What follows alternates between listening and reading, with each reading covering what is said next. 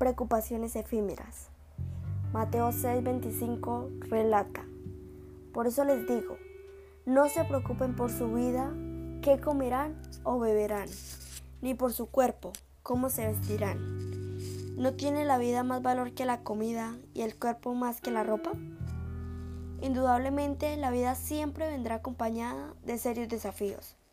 Las preocupaciones invaden nuestra existencia Hombres y mujeres nos vemos inmersos por conseguir lo básico para suplir nuestras necesidades.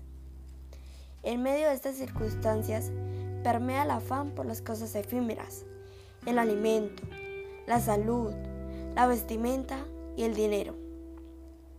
Ahora bien, no es que estas cosas no sirvan, porque en realidad son necesarias, pero no podemos permitir que el afán por hacernos de esto nos robe la tranquilidad, nos arrebate nuestra paz, nos estrese y nos lleve a apartarnos de la fuente que todo lo suple, Dios. Hay quienes, queriendo alcanzar lo perecedero de la vida, perecen en el intento, ya que dedica su tiempo, su salud, sus energías, sus recursos y sus talentos para alcanzar el cometido de tener. Lastimosamente caen en el círculo rutinario de las preocupaciones como resultado no saben vivir un día a la vez. Esto les acarrea desgracia y dolor.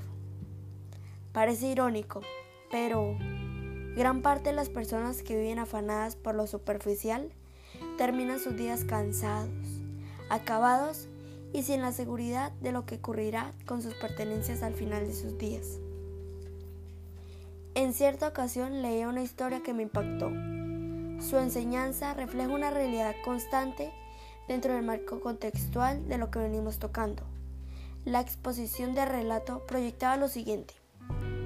Los seres humanos pasamos la mitad de nuestra vida destruyendo nuestro cuerpo con pésimas iniciativas.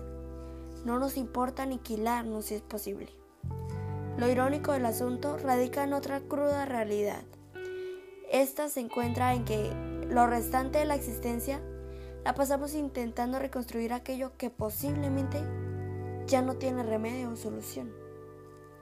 Absortos en nuestras preocupaciones, los seres humanos solemos ser tercos. El inconformismo nubla nuestros sentidos. Lamentablemente, esta grotesca realidad enseguece nuestra visión y entendimiento.